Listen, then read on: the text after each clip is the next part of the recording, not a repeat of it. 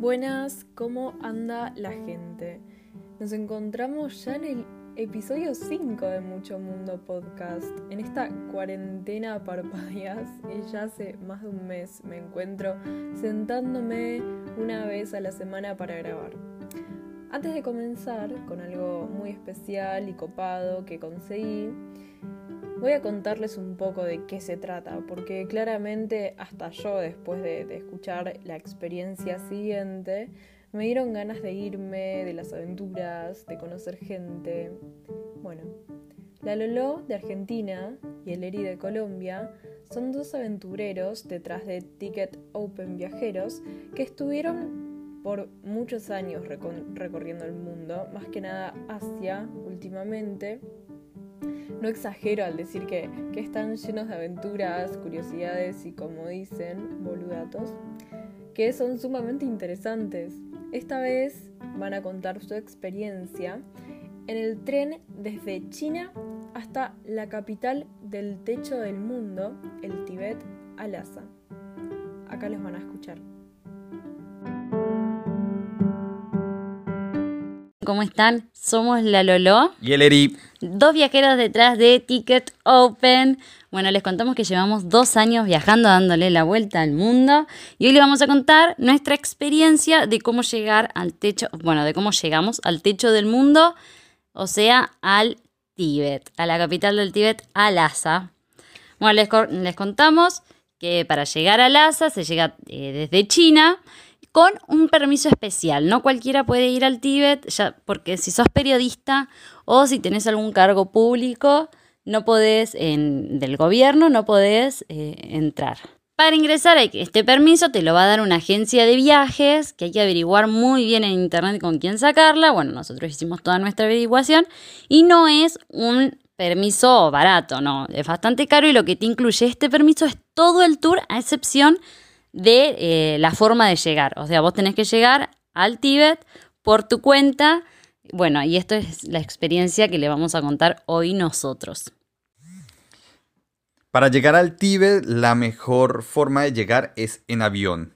Pero el Tíbet está a, bueno, Lhasa, la capital, a 3.600 metros de altura.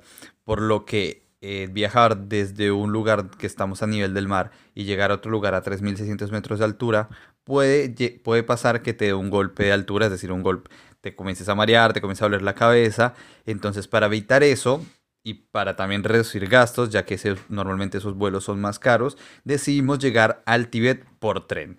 Un tren único en el mundo, porque es el tren que va al techo del mundo, pero es un tren que dura 36 horas de viaje y nosotros, bueno, tuvimos la, decisión de, tomarlo.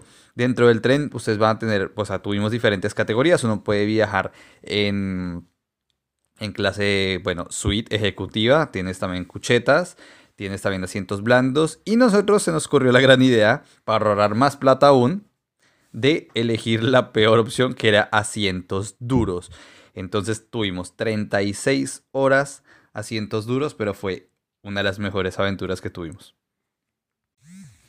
Arrancamos en la ciudad de Chengdu, que es la ciudad de los pandas en China, y de ahí tomamos el primer tren. Un tren lleno de chinos, obviamente, y de tibetanos, porque estábamos justamente en el, en el momento de las vacaciones chinas. Entonces el tren estaba a reventar. Cuando subimos al tren, eh, vimos, nos dimos cuenta que la mayoría eran estudiantes, o sea, gente muy joven. Eso nos dio una ventaja porque algunos, no todos, pero algunos hablaban inglés muy poquito, pero hablaban. Entonces, para 36 horas de viaje, nuestros compañeros y que se pudiera, que tuviéramos compañeros que se pudieran comunicar con nosotros así sea hello, nos servía muchísimo. Entonces, eso fue un plus enorme. Arrancó la trayectoria, nosotros nos preparamos muy bien con el tema de la comida. Llevamos, obviamente, pues eh, muchos, eh, sería sopas instantáneas, que es, en realidad son noodles entonces estos trenes están llenos de, mm, de, lugares para servir agua caliente y uno pues echa el agua caliente en estos noodles y ese es el almuerzo, desayuno y merienda y cena. Me dicho, es lo que, más, lo que más comíamos era eso porque era lo único que se encontraba barato. Adicional a eso llevamos bueno, diferentes tipos de masitas, frutas. Eh, de igual manera si uno no lleva Dentro del tren pasan carritos donde uno le, ven- le venden almuerzo preparado, hay algunas paradas donde uno puede bajar a comprar, pero obviamente todos estos lugares son mucho más caros porque pues estás ya sea dentro del tren o estás en, en ruta. Bueno, ¿y por qué especificamos el tema de la comida? Porque recuerden que son 36 horas y después de comer uno va al baño y tenemos 36 horas, son prácticamente casi dos días usando muchísimas personas los mismos baños. Entonces, esa fue la verdad una gran aventura. Era el tema de los baños porque como sabrán en China, o si no sabían, son letrinas, es decir, los baños son al piso, no tienen retrete, no tienen inodoro como le dicen en Argentina, y bidet, olvídenlo tampoco. Entonces, agachaditos, fuerza en las rodillas y a rezarle a Buda para no caerse en la mitad de la ruta. Pero bueno, fue toda una experiencia porque el, el, digamos, los baños solo se podían utilizar cuando se estaba en movimiento. Cuando el tren estaba parado en las estaciones, uno no puede ir al baño. No es que las estaciones tengan baño porque solo para, dura cinco minutos y se van. Entonces sí o sí tocaba usar ese baño y cuando estaba detenido está prohibido usar los baños ya que pues llenas de orina y excremento eh, las estaciones. Entonces no lo, lo cierran antes de llegar a cada estación. Por ende sí o sí tocaba cuando estábamos en movimiento. Eso fue toda una aventura también.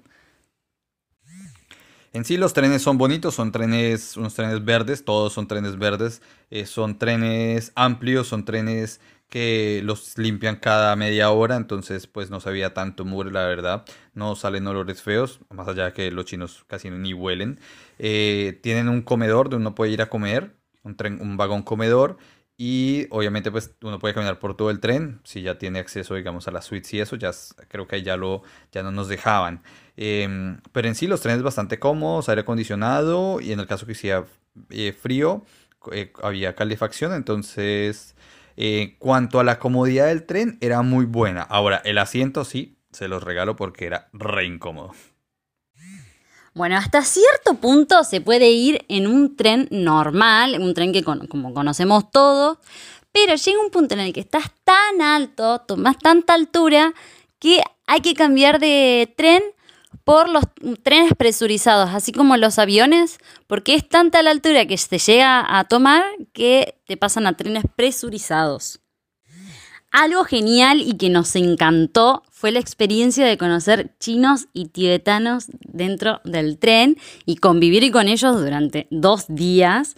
Fue genial, aprendimos un montón, son súper agradables, te quieren hablar, son súper amigables, te convidan de la comida que ellos tienen, así que probamos cosas muy raras. Además, nosotros llevamos el juego el Uno, el juego de cartas, que es súper conocido en todo el mundo.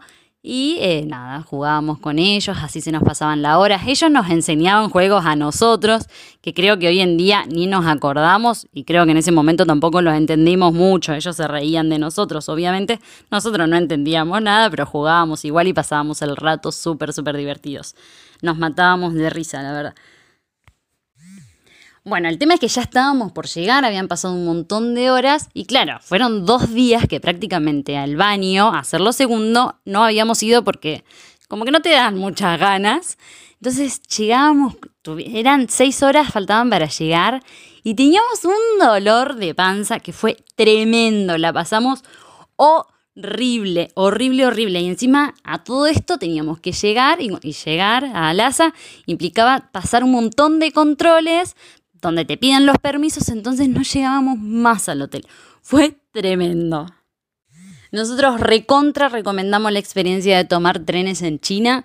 Viajar eh, en los trenes es- súper lindo para hacer sociales con la gente, para conocer la cultura, para ver cómo viajan, para hablar. Más allá de que muchos chinos no hablan inglés, hay una forma en la que te podés llegar a comunicar con la sonrisa, con cantos, con señas, que es súper, súper lindo, así que lo súper recomendamos. Entonces, una hermosa forma de viajar en China, más allá de que sean muchísimas horas, es en tren. Bueno, la gran pregunta que nos hacían era cómo dormíamos.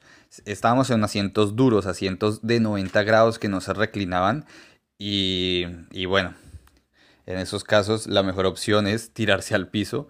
Entonces cada tanto nos tirábamos al piso a dormir dos, tres horitas. La verdad, dormimos muy, muy poco, pero bueno, fue linda la experiencia. Después de 36 horas, por fin llegamos a la capital del Tíbet, habíamos llegado a Lhasa, nuestro sueño cumplido después de ver esa estación.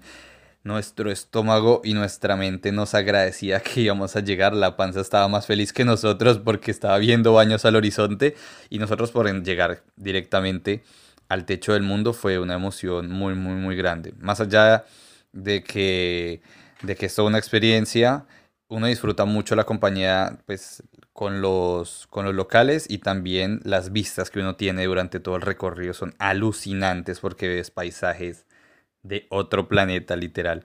Y bueno, llegar a Lhasa, se los contaremos en otra experiencia porque ahí, ahí realmente es donde ya comienza y arranca la aventura en el techo del mundo.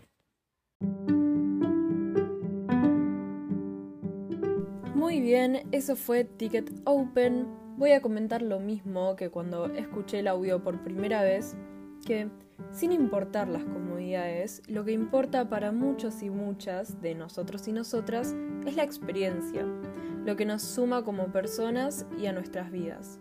Imagínense que yo lo sigo por Instagram desde que empecé la carrera en primer año hace en 2018, cuando cursé Geografía de Asia. Sus historias destacadas me acuerdo que me reservían para estudiar. Mismo en historias destacadas tienen Tibet 1 y 2, donde pueden ver mejor su experiencia si les interesa ir a más. También tienen un blog que está en su biografía de Instagram el link, que bueno, su Instagram es arroba ticketopen. Así que chicos, muchas gracias por contar esa aventura en el techo del mundo y compartirla. Espero que les haya gustado también a ustedes este episodio de Mucho Mundo. No olviden comentar. Probablemente me escuchen antes del sábado si se da todo bien, con una sección nueva que está en un veremos igualmente. Espero que se dé. Que tengan un lindo fin de y a no aburrirse en esta cuarentena, viajeros y viajeras. Ya volveremos a retomar las aventuras.